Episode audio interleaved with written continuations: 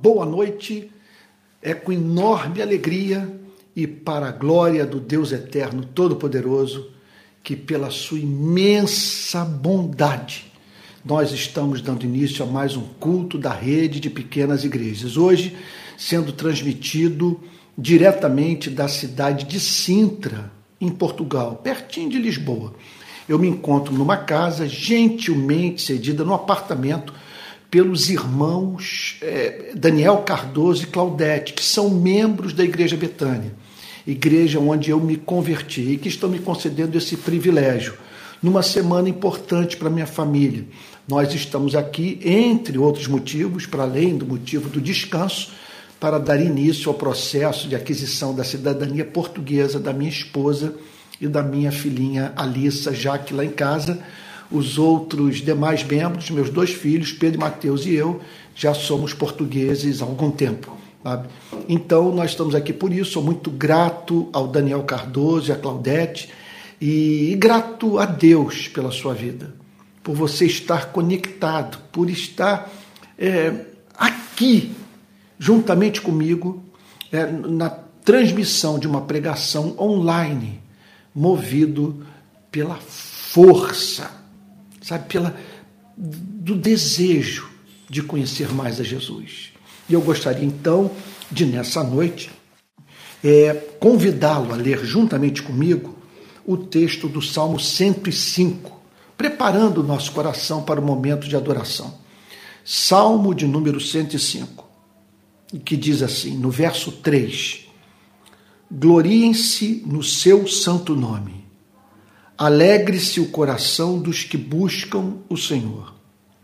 Busquem o Senhor e o seu poder, busquem continuamente a sua presença, lembrem-se das maravilhas que ele fez.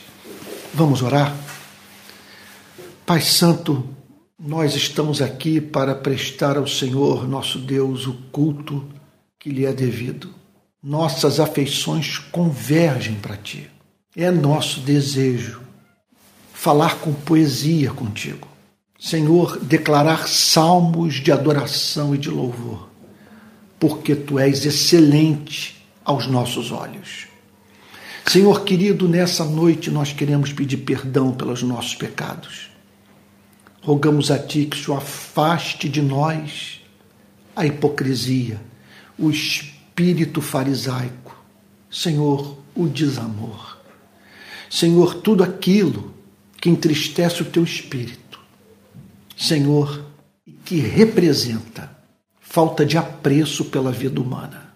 Perdoa-nos as faltas que nos são ocultas, Senhor. Os pecados que estão presentes em nossas vidas, dos quais nós não nos damos conta.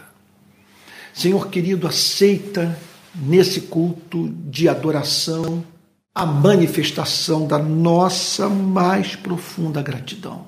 Somos gratos por não estarmos nesse momento em agonia, Senhor, sofrendo de algum mal incurável, Senhor.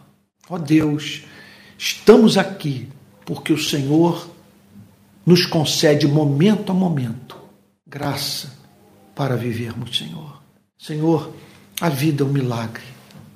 Um milagre contínuo, Senhor, operado pela Sua graça. E por isso, Senhor amado, nós somos gratos a Ti. Somos gratos pelo perdão de pecados. Somos gratos pela Tua paciência, Senhor.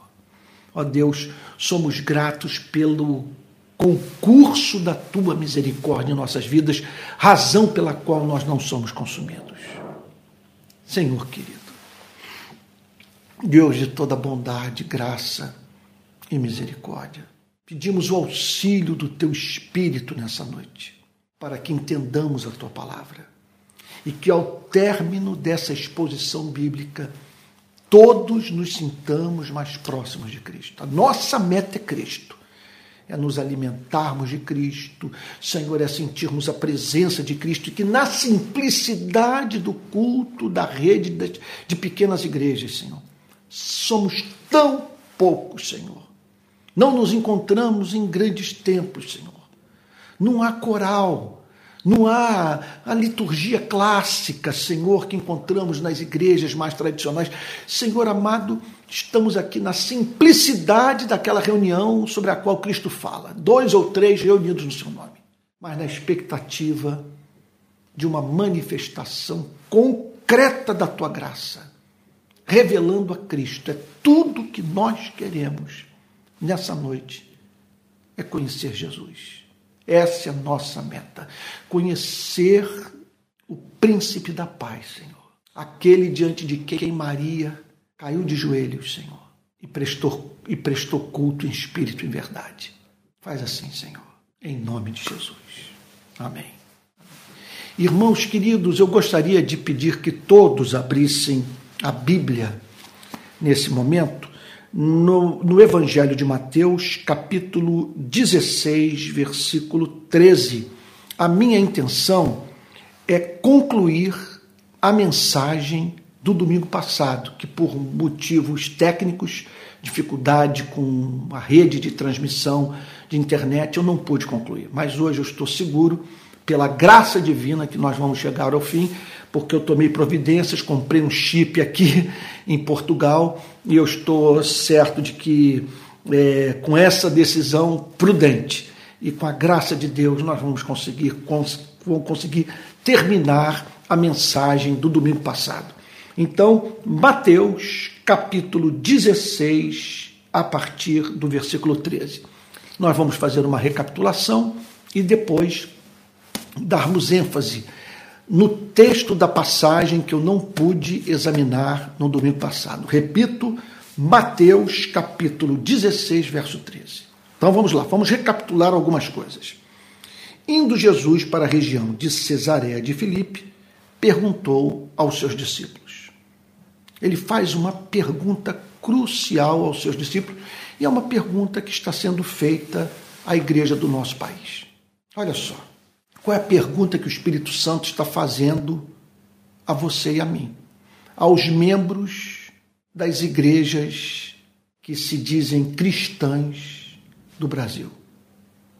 O que está sendo dito sobre Cristo na nossa nação?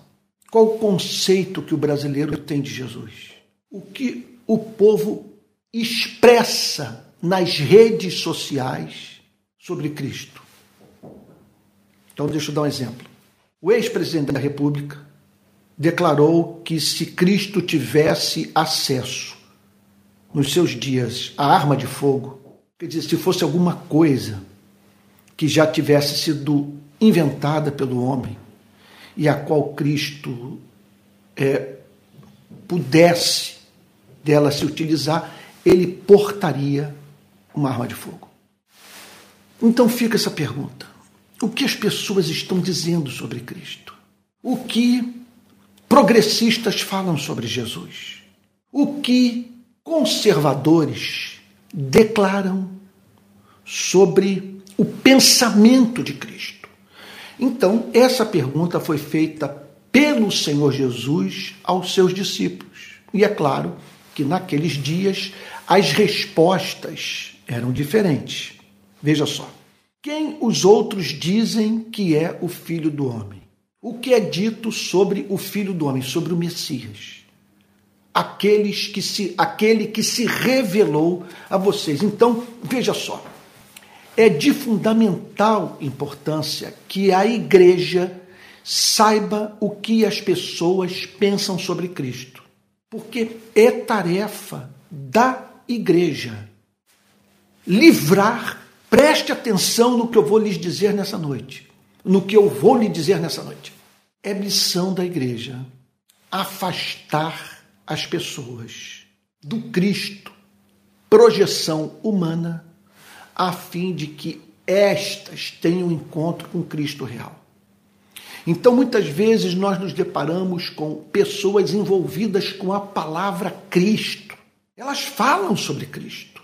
Elas demonstram ter interesse pelos valores de Cristo.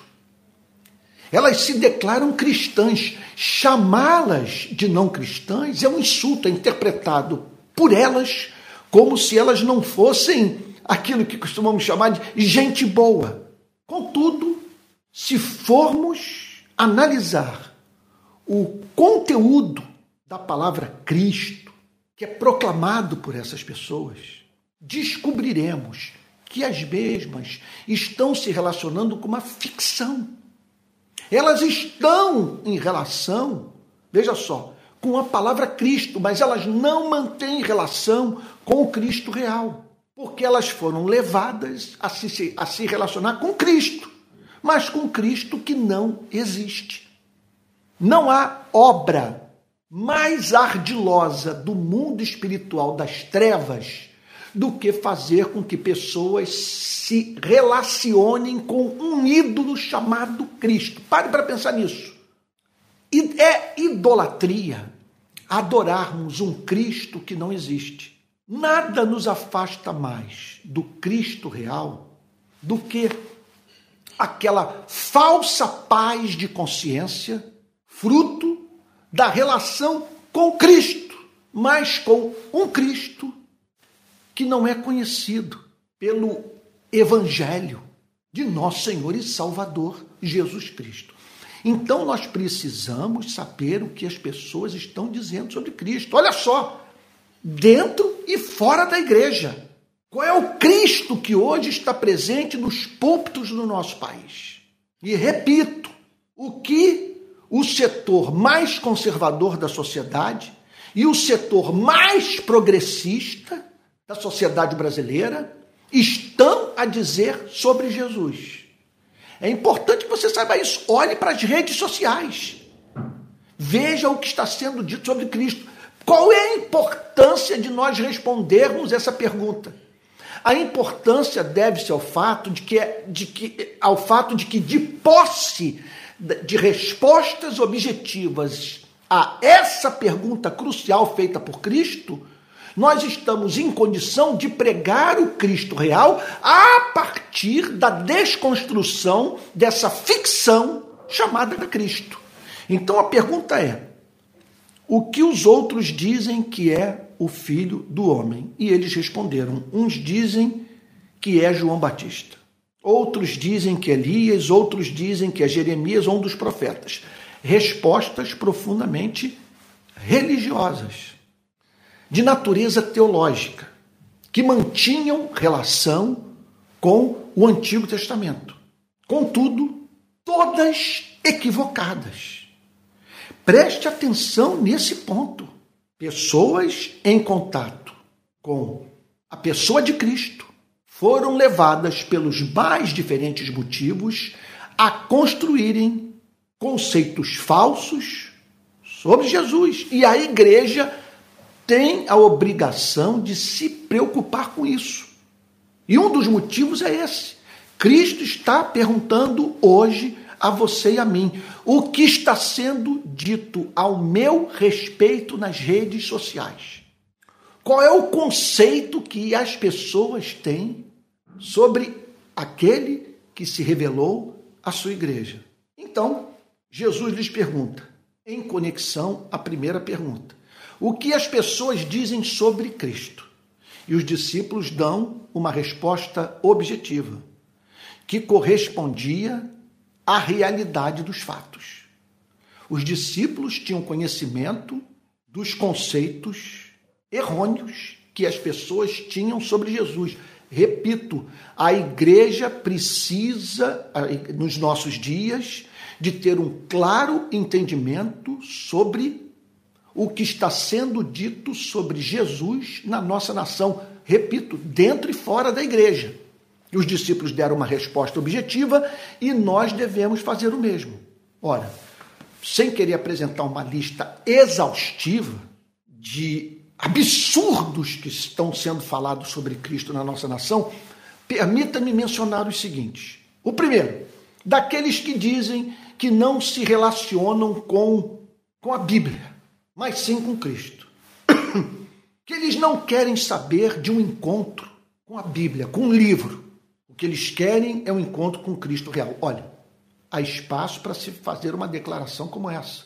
Se você fizer um inventário aí, um retrospecto das minhas pregações, me, prega, me, me, me, me encontrará pregando nesses termos. Agora preste atenção. Tudo o que você e eu sabemos sobre o Cristo ressurreto, vivo, com o qual nós podemos ter um encontro no aqui e agora das nossas vidas, é justamente o que é ensinado pela Bíblia. Não há como separarmos o Cristo da experiência existencial do Cristo que está revelado nas Sagradas Escrituras. O que você sabe sobre Cristo que não tenha sido revelado por Mateus, Marcos, Lucas e João? E sem o conteúdo presente nos textos de Mateus, Marcos, Lucas e João, como você saberá se o Cristo com o qual você está se relacionando é o Cristo da revelação ou o Cristo da ficção? Até mesmo uma ficção de natureza, de cunho religioso. Aqueles que apresentam Cristo como libertador político. Um Cristo que morreu por causas políticas e um Cristo que chama hoje os seus discípulos para única e exclusivamente debelarem as injustiças desse planeta. Um Cristo que está ao lado do pobre. Um Cristo com o qual você só pode se relacionar se estiver identificado com a causa do pobre. Olha, preste atenção. Isso pode ser um laço. Talvez você esteja dizendo, calma aí, Antônio está se contradizendo. Ele tem falado coisas dessa natureza nos últimos anos. Veja, eu não nego isso. O que você nunca me verá falando e jamais me viu declarando é que o pobre não precisa de redenção. Que pessoas não podem ser pobres de uma outra maneira. Um cidadão de classe média que se encontra entre a vida e a morte no hospital. Um cidadão que, que está em condições de botar o pão na sua mesa, mas que não faz outra coisa na vida que não seja trabalhar que não tem tempo para o amor, para a natureza, para a literatura, para a oração, para a igreja. Ora, uma pessoa que se encontra sob um regime político opressor, ela é pobre de outras formas. Uma pessoa que lê texto, mas não consegue interpretá-lo, ela é pobre. Uma pessoa que se encontra sozinha. Há pobrezas. Não quero com isso relativizar a pobreza que tem a ver com a falta de acesso aos recursos básicos dessa vida. O que eu estou querendo dizer é que o conceito de compaixão da igreja deve ser muito mais amplo e que a igreja deve compreender sempre que ao pobre o evangelho deve ser proclamado e que ninguém, absolutamente ninguém, entrará no reino dos céus pelo simples fato de ser pobre. E que Cristo chama pobres e ricos para se arrependerem dos seus pecados e se reconciliarem com Deus que Cristo não veio ao mundo para única e simplesmente inspirar os seus discípulos a lutarem por uma sociedade mais fraterna, mais justa, mais igualitária. Certamente isso está, esses ideais estão incluídos na ética cristã. Mas Cristo veio ao mundo para redimir os seres humanos dos seus pecados. Que, em última análise, não há problema mais grave que enfrentemos do que o da nossa relação com Deus. Estamos afastados do nosso Criador. Todos pecaram e destituídos estão da glória de Deus, e não há reconciliação com o Pai sem um encontro com o Filho. Então é muito importante que isso seja dito. Sabe? É, é muito importante também que aqueles que, em nome do progressismo, apresentam uma ética cristã que faz eco ao relativismo moral Sabe, é muito importante que a igreja faça um contraponto ao discurso desses. Eles precisam entender que parte do discurso de Cristo é profundamente conservador, do ponto de vista que Cristo conserva o que não pode ser relativizado, não pode ser negociado, e que, em hipótese alguma, em nome da criação de pontes culturais, deve ser tratado com desprezo a fim de que obstáculos sejam afastados do caminho daquele que nós queremos ver dentro da igreja, mas tudo isso culminando numa igreja sem identidade. Numa igreja que não tem o que falar sobre áreas inteiras da vida, pelo simples fato de os seus pregadores, dos seus teólogos, sabe, dos seus mestres estarem simplesmente se sujeitando à cultura e com receio de se passarem por conservadores, sabe, pelo simples fato de proclamarem o que há de mais de, o que há de mais basilar na ética cristã. Olha, o cristianismo, Jesus tem o que falar sobre dinheiro, sobre pobreza, sobre injustiça sobre exploração da, da classe trabalhadora, mas ele tem muito a falar sobre sexualidade, tem a falar sobre família, tem a falar sobre a nossa mente, sobre a forma como nós usamos os nossos sentidos, os nossos olhos, aquilo que sai da nossa boca, e por aí vai. Agora, o que o, o, o lado conservador da nossa sociedade e da igreja tem falado sobre Cristo? Ora, é um Cristo que endossa um determinado modelo político-econômico. Um Cristo capitalista. Um Cristo que subscreve em totum o capitalismo. O que é isso? Um Cristo, portanto, identificado com as causas da extrema-direita, do radicalismo conservador. Esse é o Cristo da Bíblia. Sabe que Cristo é esse? Um Cristo que me faz, portanto, em nome do combate ao, ao, ao, ao, aborto, a tal da ideologia de gênero, entre tantas outras pautas, o combate às drogas e tal, sabe? Um, quer dizer, leva a igreja, portanto, a apoiar projetos de poder político que endossam a sua ética mas de uma forma a afastar as pessoas do próprio Evangelho. Você percebeu que o laço em que os cristãos caíram no nosso país de 2018 para cá? Simplesmente, em nome de algumas bandeiras morais da igreja, eles fecharam com um projeto de poder político e que afastou os seres humanos da, da força mais revolucionária que existe, que é o Evangelho de Jesus Cristo. Em nome de preservar esses valores, a igreja tornou Cristo odioso para milhões de brasileiros e fez, portanto, com que o Cristo da Bíblia fosse identificado com uma espécie de, de, de, de, de, perfil político-social. Então, a igreja, nós precisamos estar atentos para isso. O que as pessoas estão dizendo sobre Cristo? Nós devemos estar habilitados a responder essa pergunta feita pelo Senhor Jesus. Agora, há uma outra pergunta que Cristo faz e sobre a qual nós falamos no domingo passado. E vocês? Quem dizem que eu sou? Veja, com isso, a, o que o Senhor Jesus está dizendo é que não há igreja sem teologia. Não há igreja sem doutrina. Essa é uma pergunta de natureza teológica. Ele não está perguntando o que, é que vocês sentem por mim. O que ele está perguntando é o que vocês têm a dizer ao meu respeito. Após esse tempo de relação comigo, a que conclusões vocês chegaram ao meu respeito? Então, a igreja precisa estar sempre se reformando a partir dessa pergunta. A igreja deve fazer constantemente perguntas a si mesma. Qual é o seu conceito de Cristo hoje?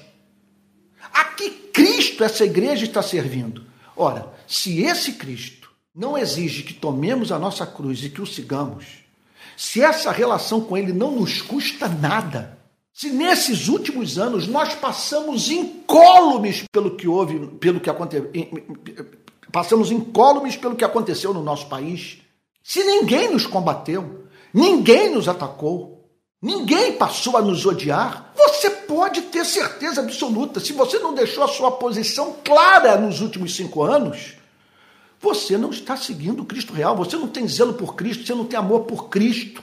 Sabe? Você, quer dizer, você não tem apreço por esse nome santo. Então, o que vocês têm a dizer sobre Cristo? Olha só, independentemente do que as pessoas estão falando, o que vocês mantêm sabe, de modo assim determinado, ainda que isso lhes isso lhes cause contrariedade, faça com que pessoas se afastem de vocês e vocês percam audiência. Uns estão falando que eu sou João Batista, outros dizem que eu sou Elias, outros declaram que eu sou Jeremias ou um dos profetas, mas vocês, o que têm a declarar em contraposição a tudo isso? Essa é uma pergunta que hoje nós temos que fazer, afinal de contas, o que é o cristianismo? O que significa ser seguidor de Jesus? Quais as implicações desse compromisso com Cristo para a nossa relação com o dinheiro, o casamento, a igreja, a sociedade? Essa batalha política ideológica que ganhou corpo na nossa nação? O que vocês têm a dizer sobre mim? O que vocês dizem que, que eu sou? Portanto, veja, não há como nos relacionarmos com o Cristo real, vivo, termos esse encontro existencial com ele se nós não conhecemos doutrina. Essa pergunta pressupõe doutrina. Se alguém se levantar para, olha, para, para dizer para você que doutrina não importa, você o, considere o que essa pessoa está declarando como heresia rematada. Dizer que a doutrina não importa já é doutrina. Não há como negar a doutrina. E aqui o Senhor Jesus está fazendo uma declaração de natureza doutrinária. Ele, repito, ele não está perguntando o que vocês experimentaram, o que vocês sentiram. Ele não está perguntando vocês me amam, ele está perguntando outra coisa, o que vocês dizem que eu sou. Então, antes dele perguntar se nós o amamos, ele tem essa questão a nos apresentar: o que vocês dizem que eu sou? Porque nós podemos estar amando um Cristo que não existe. Então, o que vocês dizem que eu sou? E aí, então, o apóstolo Pedro toma a palavra. E ele diz o seguinte: o Senhor é o Cristo. O Senhor é uma forma respeitosa de se dirigir a Cristo. O Senhor é o Messias. A palavra Cristo é, é, é tradução da palavra Messias. Ele é ungido. Ele é o ápice das profecias escatológicas do Antigo Testamento. Daquela fé prospectiva que olhava para o Messias que viria. Tu és o Cristo. Ele está dizendo o seguinte: Tu és o conteúdo maior da revelação do Antigo Testamento. Tu és a esperança de Israel. Tu és o ungido. Tu és o, aquele sobre cuja vida Isaías 61 fala: O Espírito do Senhor Deus está sobre mim, porque o Senhor me ungiu para pregar boas novas aos quebrantados e enviou-me a curar os quebrantados de coração e a livrar todos os cativos, e a pôr em liberdade os, os algemados, e a pregoar o ano aceitável do Senhor, o dia da vingança do nosso Deus, a consolar todos os que choram, e a pôr sobre os que em Sião estão de luto uma coroa ao invés de cinzas, veste de alegria ao invés de pranto, veste de louvor ao invés de pranto, óleo de alegria. No, não estou reproduzindo a, a passagem de Isaías 61, de 1 a 3, com perfeição, com exatidão. Mas o sentido é estritamente esse, a fim de que se chamem carvalhos de justiça plantados pelo Senhor para a sua glória. Essa é a resposta do apóstolo Pedro. Tu és o filho de Davi. Tu és o nosso redentor. Tu és o filho do homem. Aquele que haveria de assumir a forma humana para dar sua vida pelo seu povo. Tu és o Cristo, o filho do Deus vivo. Tu és o filho do Deus vivo. Tu não és filho da forma como eu sou, como nós somos. Tu és filho eterno. Tu és o filho do único Deus real. Só existe um Deus vivo. Um Deus que opera. Um Deus que, que dá ordem às moléculas e aos átomos. Só existe um Deus que ouve oração. Deus real, Deus vivo, Deus com quem nós podemos manter contato. Deus que ouve é, as expressões de adoração, de louvor. Deus que atende a nossa. Deus vivo, só existe um, aquele que enviou seu único filho. Tu és o filho do Deus. Quando ele diz o seguinte, tu és o filho do Deus vivo, ele está dizendo o seguinte, tu és o filho do único Deus real. O cristianismo é radicalmente monoteísta. A questão não é se você acredita em Deus, a questão é se você acredita no Deus vivo. Você pode acreditar em Deus, mas estar falando com quem tem olhos, mas não vê. Tem ouvidos, mas não ouve. Tem boca e não fala. Agora, Deus vivo só existe um.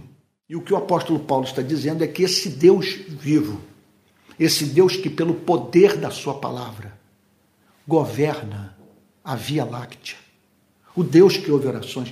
Esse Deus enviou o seu filho. O seu filho é a revelação de quem esse Deus é. Olhar para ele significa ter o mais elevado contato com o ser e com os atributos do Pai. Quando ele diz, Tu és o Cristo, Filho de Deus vivo, ele está falando da natureza amorosa do Pai.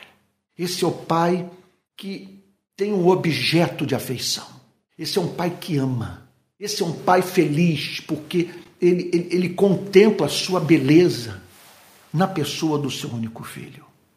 E esse filho é absolutamente amável, porque ele é a expressão exata do Deus vivo, eterno Filho de Deus. E essa foi a resposta. Senhor, imagina a cena. Vocês têm mantido comunhão comigo. E agora eu não lhes pergunto sobre o que vocês sentem por mim. A minha pergunta é: o que vocês pensam a meu respeito? Porque eu não quero que vocês amem uma ficção. Eu quero que vocês amem a revelação que eu faço do Pai e de mim mesmo a vocês a partir da expressão concreta da verdade. Você está entendendo o ponto? Quando ele pergunta o que vocês dizem que eu sou, ele está demonstrando preocupação não apenas com a ortodoxia, não apenas com a missão, com essa natureza da missão da igreja, que é de, de ajudar as pessoas a se afastarem da ficção chamada Cristo, a fim de terem contato com o Cristo real. Quando ele pergunta para os seus discípulos o que vocês dizem que eu sou, ele está dizendo o seguinte: eu quero que vocês me amem a partir do contato com a verdade. Eu quero que vocês me amem tal como eu sou. Eu não quero que vocês projetem em mim as suas ambições, os seus preconceitos a sua esperança mal formada, projetada pelo egoísmo. Eu quero que vocês me amem na totalidade da complexidade do meu ser, incluindo aquilo que os perturba, aquilo que os fere, aquilo que vocês não conseguem compreender, que vocês dizem que eu sou. Então, essa é a nossa missão, responder essa pergunta. E entre nós, Veja só, entre nós ouvir as respostas e nos recusarmos a termos comunhão com quem conscientemente apresenta resposta para essa pergunta diferente da resposta que foi dada pelo apóstolo Pedro. Caso não façamos, a perda da identidade da igreja é inevitável. Não teremos mais igreja. Foi o que aconteceu, permita-me dizer, o que aconteceu em 2018 quando eu vi a aliança da igreja com a extrema-direita, eu pensei o seguinte: eu vou passar a pregar uma mensagem que vai esgarçar a minha relação com a igreja. Eu vou dividir a igreja. Pessoas é, passarão a me odiar. Mas se eu não fizer, nós não teremos evangelho. Se eu, em razão da preocupação com a unidade da igreja, deixar de pregar o Cristo real, o Cristo que não tem a mínima relação com esse extremismo político ideológico, eu estarei privando a igreja do evangelho. Quer dizer, se em nome da unidade eu deixo de pregar o evangelho, o evangelho que escandaliza, que faz pessoas largarem a igreja, se eu deixo de fazer, eu não tenho igreja, não tenho evangelho. Porque não há evangelho, não há igreja sem o evangelho. Agora, se eu mantenho o testemunho da verdade, e dizendo não, não associo, não associe o nome precioso de Cristo a essa cretinice. Não, se eu, veja só, se eu, se eu o fizer, se, essa for se esse for o conteúdo da minha mensagem, pode ser que eu dilacere a igreja, mas nós continuaremos a ter evangelho. Enquanto tivermos evangelho, estaremos diante da possibilidade de ter igreja. Então, em nome da unidade, a igreja, setores inteiros da igreja foram privados do evangelho. Então, nós temos que é, ouvir as respostas que a igreja tem dado a essa pergunta. O que vocês dizem que eu sou? O Senhor é o Cristo, o Filho de Deus vivo. Então Jesus lhe afirmou: Bem-aventurado é você. Essa é uma declaração extraordinária. Esse é o conceito cristão de felicidade. Feliz é aquele que conhece a verdade Feliz é aquele que tem um conceito bíblico sobre a pessoa de Jesus. Feliz é aquele que ama a partir do conhecimento da doutrina. Preste atenção nisso. Bem-aventurado é você. Por que Jesus está dizendo que Pedro é bem-aventurado? Jesus está dizendo que Pedro é bem-aventurado porque Pedro conheceu a doutrina. Ele conheceu Cristo vivo, certamente, mas Pedro havia desenvolvido conceitos, vamos assim dizer, cristãos sobre Cristo. Ele conheceu o Cristo da revelação. Então Jesus vira-se para ele e diz: Você é feliz. Você é um bem-aventurado. Porque você conheceu o conteúdo da revelação com a mente e com o coração. Olha o que ele declara, o Senhor Jesus. Bem-aventurado é você, Simão Barjonas, a quem eu conheço pelo nome.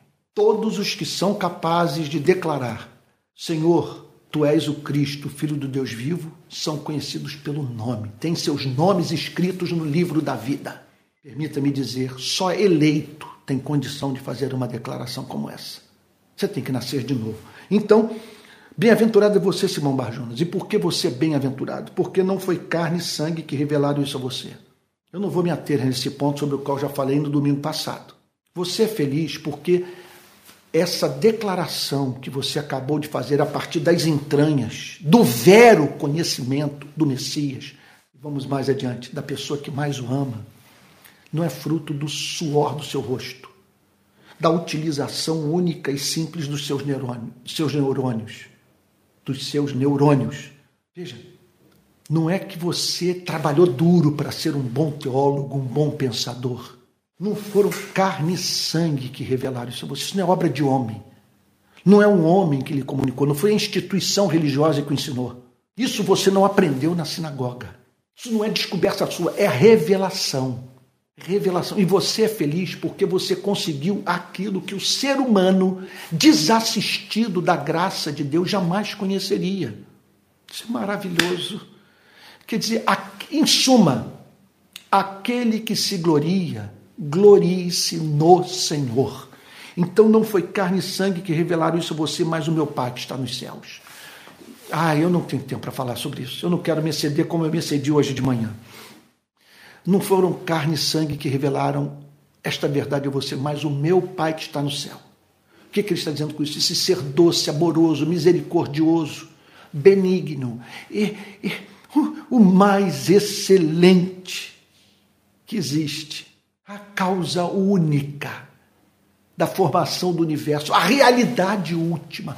O Pai, o Pai olhou para você e disse: O meu filho não ficará privado do conhecimento da verdade. Essa é a grande verdade sobre sua vida. Qual é a grande verdade sobre sua vida? Que você conheceu a verdade, você conheceu a verdade porque o Pai o amou por, porque o Pai é ensandecido por você. Por isso você é um bem-aventurado, ainda que não tenha casa própria, ainda que esteja subempregado, ainda que tenha vivido o um inferno nos últimos anos na sua vida.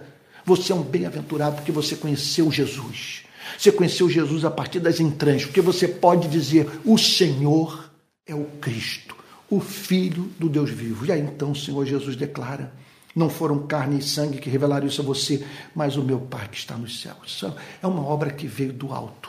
Meu Deus, o meu Pai revelou isso a você. Significa o seguinte: se Deus não intervier, nós estaremos diante de um mega, de um, de um insolúvel problema epistemológico. Sabe? Se não houver a revelação, nós vamos estar face a face com Cristo, como aqueles que estiveram face a face com Cristo, quer dizer, nós estaremos face a face com Cristo da mesma forma que estiveram aqueles que foram levados a dizer que Jesus era João Batista, que Jesus era Elias, que Jesus era Jeremias ou um dos profetas. Nós estaremos diante de Cristo, mas quer dizer, vendo sem enxergar. Precisamos de uma revelação. O, o, o que a revelação faz? A revelação nos dá olhos para ver. A revelação nos dá mente para conhecer a doutrina, mas mais do que isso, a revelação nos dá eh, eh, nos dá um sentido novo que nos habilita a, a, a, experimentar a doçura desse conhecimento. Porque quando, Cristo, quando o apóstolo Pedro declara o Senhor é o Cristo, o Filho do Deus vivo, ele simplesmente ele está dizendo o seguinte: eu tive uma experiência estética contigo. Pode parecer snobismo da minha parte falar nesses termos, snobismo intelectual, mas o que eu estou querendo dizer, e, e, e tenciono falar da forma mais simples, porque o conceito é lindo. Sabe? Eu, é, o que faz com que essa revelação seja considerada como tal é algo que está para além do contato com a doutrina. Ele teve contato com a doutrina, mas não apenas isso, ele teve contato com a excelência da doutrina. Ele olhou para a teologia e viu beleza aquela teologia encarnada. Tu és o Cristo, o Filho do Deus vivo, em ti eu me deleito. Eu amo, eu me delicio em ti. Porque como é que uma pessoa pode dizer tu és o Cristo, o Filho do Deus vivo, sem ter passado por uma experiência estética? Você está vendo ele ali, com o pé no chão dessa terra, tendo tomado a decisão de vir para esse planeta, andar pelas nossas ruas, ser insultado, cuspido, ultrajado ser tido como falso profeta, como que isso não encanta? Se é dito com verdade, mediante a revelação. Tu és o Cristo, filho do Deus vivo. Não foi carne e sangue que revelaram isso a você, mas o meu Pai que está nos céus. Também, disse o Senhor Jesus, eu lhe digo que você é Pedro. Uma hora ele disse Simão Barjonas, e agora ele o chama de Pedro. O nome que Cristo lhe deu, meu Pai fruto da nova história de vida que ele experimentaria a partir do encontro com Cristo. Quem tem o um encontro com Cristo tem seu nome mudado, em razão das transformações operadas pela graça divina no seu caráter, da missão que Deus lhe incumbi, incumbiu de cumprir nesse planeta. Então tu és Pedro, e sobre esta pedra, sobre este fundamento, porque a casa tem que ser edificada na rocha. E não há casa edificada sobre a rocha sem doutrina, sem teologia, sem verdade. Tu és Pedro, e sobre esta pedra edificarei a minha igreja. Quer dizer, todo esse edifício, obviamente, seria é ridículo dizer que a igreja estaria sendo edificada sobre Pedro. Não faz o mínimo sentido. Mais adiante nós vamos vê-lo negando o Senhor Jesus. E depois de perdoado, batizado com o Espírito Santo, de ter pregado aquela gloriosa é, é, mensagem no dia de Pentecostes que levou é, é, 3 é, mil pessoas a Cristo, ele é encontrado, sendo repreendido pelo apóstolo Paulo por ter se comportado na sua relação com os Gálatas é, de modo, de modo incoerente. E aí então ele é confrontado pelo apóstolo Paulo. Ora, você sendo judeu, se relacionava com gentios livremente, até a chegada dos judeus que vieram de Jerusalém. Quando estes chegaram aqui na região da Galácia, você se afastou dos gentios. E com esse comportamento você emitiu uma nota, uma nota péssima para a causa do evangelho. Você simplesmente, com seu comportamento, endossou essa divisão entre gentios e judeus, desfazendo é a obra da cruz que visa formar uma igreja a partir da união de judeus e gentios. Você deixou de enfatizar que a salvação é pela graça mediante a fé e que a igreja está livre, eternamente livre do aspecto cerimonial da ética judaica do Antigo Testamento. A igreja está livre da prática das boas obras como condição de obtenção da vida eterna. Então, é claro que o Senhor Jesus está dizendo: Tu és Pedro, e sob essa declaração, esse fundamento que você acabou de dizer, é o ponto de partida, é o, é o, é o, é o alicerce para a edificação da igreja. Não há igreja edificada sem Cristo como fundamento, sem um, um correto entendimento sobre a pessoa de Jesus. Então, tu és Pedro, tu és Pedro, e sobre esta pedra edificarei a minha igreja, a minha igreja será edificada sobre esse. Ele está dizendo o seguinte: não é. Veja só, ele, ele, o, o Senhor Jesus não está dizendo que sobre aquele que, que é necessário aquele fundamento para que a igreja seja edificada, embora isso esteja envolvido, embora isso seja um fato. A sua declaração é o fundamento da igreja. Mas o que ele está dizendo é o seguinte: que a igreja seria edificada de qualquer maneira sobre aquele fundamento. Quando Jesus diz isso, ele não está pensando em templos, não está pensando em catedrais, conforme eu tenho visto aqui na Europa. Ele está pensando em homens e mulheres se, armando, se amando ardentemente a partir do encontro com Cristo. Ele está falando de cristãos vivendo em amor e revelando a beleza de Cristo por meio da beleza de suas vidas e dos seus relacionamentos dentro da igreja. Então ele diz o seguinte: Tu és, o, tu és Pedro, sobre esta pedra, a minha, a minha igreja o meu povo, povo da aliança, será edificado. A igreja será construída a partir desse alicerce. Então, esse alicerce não pode ser uma ideologia política, pelo amor de Deus. Não pode ser a missão do pobre. Não pode ser o combate à desigualdade social, ou sei lá, ou a, ou, ou a causa, ou alguma causa da, da, da, da, da moral conservadora. O fundamento é Jesus. É Jesus que dá sentido a todo o resto. O fundamento é Cristo. Sobre esta pedra edificarei a minha igreja. Então eu teria uma igreja edificada, uma igreja construída, uma igreja de pé, uma igreja viva, uma igreja caminhando, vivendo no poder da verdade. E aí o Senhor Jesus, em conexão a isso, declara: as portas do inferno não prevalecerão contra ela. As portas do inferno. Ele está falando daqueles que são mantidos cativos no inferno no inferno da vida sem Deus. Ele está falando do império do mal. Ele está dizendo o seguinte: que o chamado dessa igreja é para vir com os dois pés e arrombar essa porta, e resgatar os que estão cativos, e saquear o inferno, as portas do inferno. Pense no poder dessas portas. Me mostre um projeto de educação, uma ideologia política que sejam capazes de abrir essa porta e resgatar os que se encontram lá dentro. O que o Senhor Jesus está dizendo é o seguinte: é que a partir da edificação dessa igreja, quando essa igreja fosse tornada real, por meio do encontro com o Cristo, Filho do Deus vivo, Deus teria nesse povo, neste mundo, um povo em condição de agir, de atuar, de operar de modo irresistível, a ponto de conseguir abrir, arrombar portas do inferno. As portas do inferno não prevalecerão contra ela.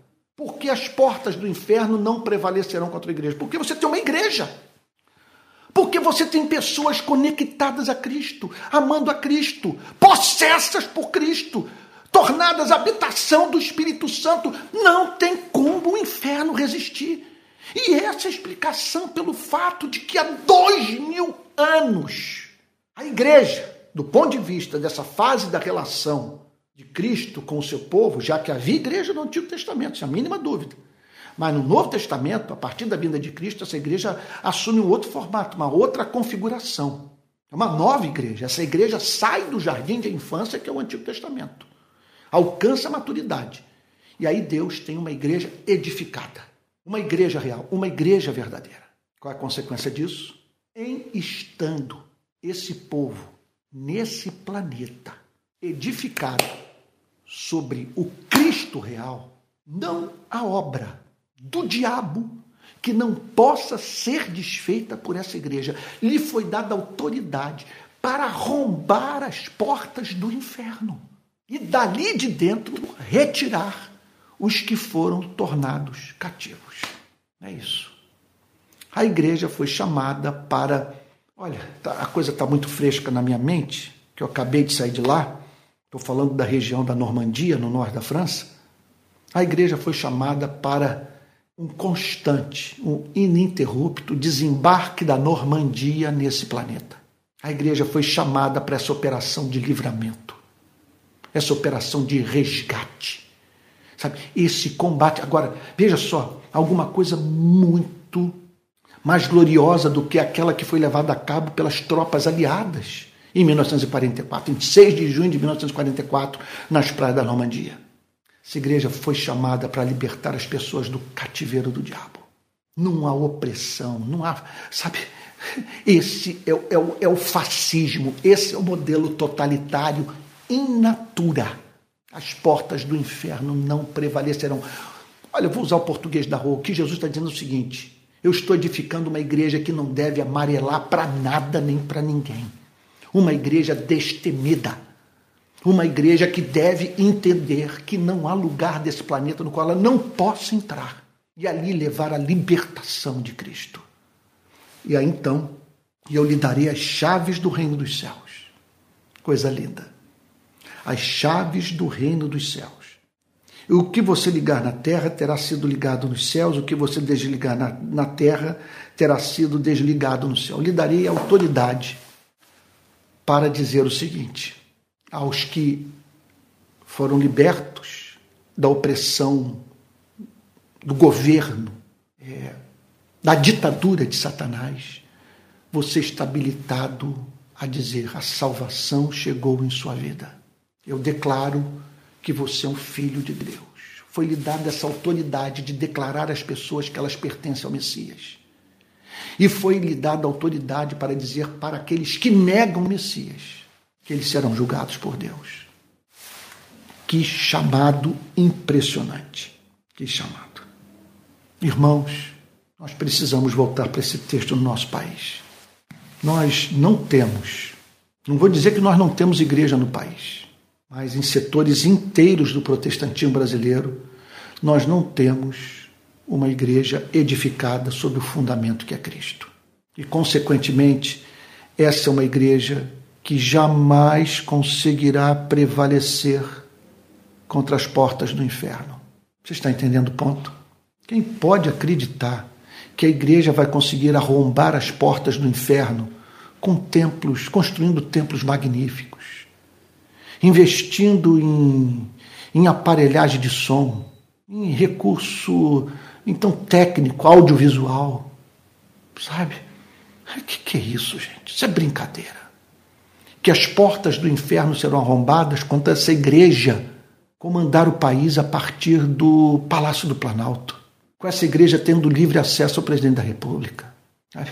Que é isso?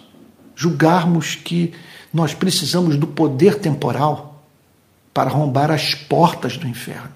O que nós precisamos, e a coisa é muito simples, basta que sejamos o que somos, basta que sejamos cristãos, basta que tenhamos a confissão nos nossos lábios, basta que possamos dizer: Tu és o Cristo, Filho do Deus vivo, porque se dissermos isso a partir das entranhas, as consequências serão inevitáveis. E nós seremos encontrados avançando destemidamente na direção das portas do inferno e arrombando-as, a fim de libertar as pessoas do cativeiro de Satanás e trazer para a cultura, para a sociedade, um pouco dos ideais de Cristo. Isso porque nós só teremos céu na segunda vinda de Jesus. Até lá provaremos de curas substanciais avanços, recuos, transformações, mas sempre com a marca da imperfeição. Sempre nós olha, olhando para a sociedade dizendo: ainda não é o ideal. Houve avanço, mas tudo ainda está muito distante do que nós sonhamos. Que Deus abençoe. Aqui eu termino o sermão do domingo passado. Que seu coração esteja é, ardendo, conforme vimos hoje de manhã Porventura não nos ardia o coração quando pelo caminho ele nos expunha as Escrituras, que o seu coração esteja ardendo e que a causa mais ousada que você abraçou seja vista por você como execuível, porque você é membro da Igreja de Cristo. E as portas do inferno não vão prevalecer contra a verdadeira igreja, ainda que aqueles que guardam as portas do inferno se apresentem ou sejam tidos como pastores, sabe? Cristãos, irmãos na fé, mas que negam com a sua teologia e o seu comportamento o Cristo real. Vamos ter um momento de oração. Pai Santo, que passagem maravilhosa. Quanta esperança ela nos concede. Ela nos faz crer em transformações, Senhor. Ela nos faz crer em libertação. Ela nos faz crer, Senhor, que uma igreja que conheceu o conteúdo da revelação a partir da obra do Pai é a única ameaça verdadeira neste planeta aos planos do império das trevas.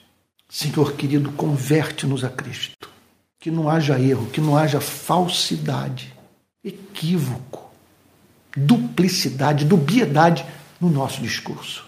Que preguemos o Cristo da Bíblia, Senhor. Ainda que tenhamos que viver a experiência de Atanásio no passado, Atanásios contra mundo, um homem sozinho defendendo a divindade de Cristo, num contexto de pressão ariana.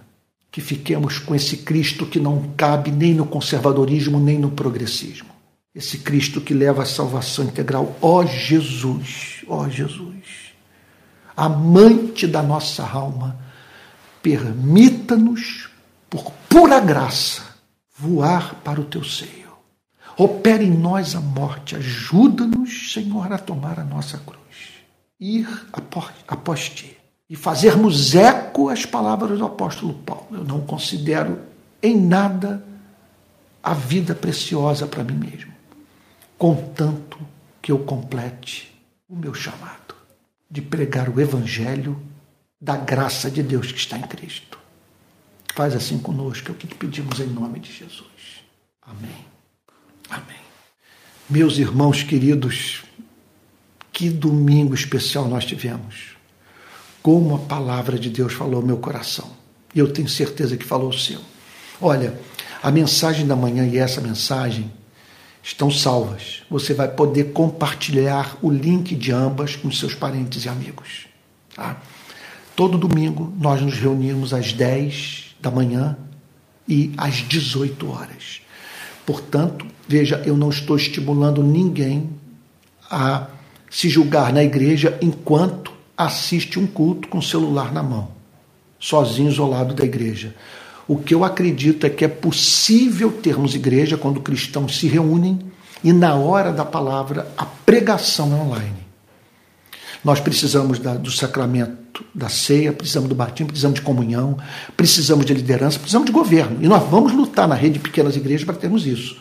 Agora, não vejo porquê, na hora da pregação, quando a necessidade o exige, de sermos edificados por meio da proclamação online da verdade. E é claro que a pregação presencial de alguém que tem contato com a igreja local é vital. Mas enquanto estamos privados disso, eu não vejo por que nos sentirmos culpados de ouvirmos uma pregação online que nos edifica, sabe, por nos recusarmos a ouvir uma pregação presencial que não nos comunica nada. Então a rede de pequenas igrejas está caminhando nessa direção. Nós não abrimos mão da comunhão dos santos. Irmãos queridos, caso alguém queira contribuir, aqui vai o número do nosso Pix, que é o seguinte: pixrpi22 arroba gmail.com pixrpi22 arroba gmail.com se você fizer um depósito nessa conta, você estará depositando sua oferta na conta da igreja. Ah, então, priorize a oferta à RPI. Tá bom? E é a partir desses recursos que nós vamos organizar o movimento no país inteiro em 2023 para a glória de Jesus ok? Olha, daqui a pouco eu disponibilizarei alguns links. Caso você tenha interesse em participar dos cursos que nós estamos oferecendo, basta você clicar nesses links. E eu peço para que o pessoal do Rio de Janeiro me ajude a encontrar um templo na cidade para que a partir de, a partir de março eu retorne às pregações presenciais no domingo de manhã. E eu quero fazer, e eu estou aberto para encontro em qualquer lugar do Rio de Janeiro. Tá bom? Então, se você encontrar um hotel, um auditório, sabe, pode ser de uma universidade ou de alguma entidade filantrópica, uh, pode ser também uma igreja, por favor, fale em contato. Esse culto de domingo, 10 da manhã, será transmitido para o Brasil inteiro online. Veja, o nosso propósito não é acabar com a grande reunião. O que nós queremos é que a grande reunião seja vista apenas como uma grande reunião, não como uma igreja. A vida da igreja vai pulsar nas pequenas igrejas, mas as pequenas igrejas podem e devem ter um grande encontro semanal ou quinzenal. Então vamos dizer que nós tenhamos cinco pequenas igrejas em São Paulo. Por que essas igrejas não podem se unir sabe? uma vez por mês, uma vez a cada 15 dias, para ter um grande culto. Só que o que eu estou querendo fazer no Rio de Janeiro é que esse encontro seja semanal e há muitos motivos. Um dia talvez eu explique o que ocorreu comigo no ano passado. Vocês não têm ideia do que se passou no meu ministério, sabe? É, bom, não quero entrar nesse assunto, que ele me é muito caro. Mas é, eu quero voltar a pregar. Se você descobrir algum lugar, não deixe de entrar em contato comigo, conosco. Faça um contato pelo nosso Telegram com o meu filho Pedro. Meu filho Pedro está nos ajudando nisso, então faça contato com ele para que ele possa visitar, escolher ainda em fevereiro essa área e quando eu retornar no final do mês, sabe, eu já possa me preparar para em março, quem sabe na primeira semana de março, começar com os cultos. Agora não abrirei mão dos cultos de domingo à noite, na pequena igreja que se reúne na minha casa. Então, com transmissão online em tempo real. OK? É isso aí. Tá bom? Que Deus o tenha abençoado muito, que você possa estar agora dizendo: meu Deus, foi muito bom ter separado tempo nesse dia para ouvir a tua mensagem, porque a tua palavra fez arder o meu coração. Que Deus o abençoe e guarde. Denis, querido, um abraço para você que está em Manaus, um abraço para todos os irmãos que têm me acompanhado, sabe, que entenderam que eu não sou comunista, sou cristão tem algumas coisas que a gente fala, sabe, que podem ser vistas como comunismo, mas é a pura expressão do pensamento das Sagradas Escrituras e que antes de pregar sobre qualquer modelo de, de sociedade, a minha intenção, minha paixão maior é pregar o Evangelho. Porque é a partir do contato com esse Evangelho que se estabelece essa, essa possibilidade, sabe, de uma instituição viva, sabe, é, enfrentar essas portas do inferno sabe? e arrombá-las, a fim de que pessoas encontrem a libertação espiritual. Vamos receber a bênção apostólica? Nós te agradecemos por esse domingo. Tua palavra falou ao nosso coração. Abençoa-nos para o próximo domingo. Fortalece a rede de pequenas igrejas, Senhor. Que tenhamos comunhão e palavra sempre Ajude-nos a ter essa porta aberta no Rio de Janeiro, para que tenhamos uma igreja sólida na cidade, Senhor, e uma grande congregação, um grande encontro, Senhor, uma grande celebração todo domingo de manhã. Dá-nos graça, dá-nos saúde e força. É o que te pedimos em nome de Jesus. E que a graça do nosso Senhor e Salvador Jesus Cristo, o amor de Deus o Pai e a comunhão do Espírito Santo sejam com cada um de vocês que amam com sinceridade a Jesus, desde agora e para todos sempre. Amém. Uma boa noite, fique com Jesus, tá bom? Até o próximo domingo. E durante a semana eu vou estar postando aí um monte de vídeo, como fiz essa semana, com a série sobre teologia das relações humanas. Ela está completa no meu canal de YouTube. Se você for lá, você vai ver teologia das relações humanas. Um monte de dica para a luz da Bíblia, nós sabemos nos relacionar com, os próximos, com o próximo. Tá bom? Fique com Deus, uma boa noite.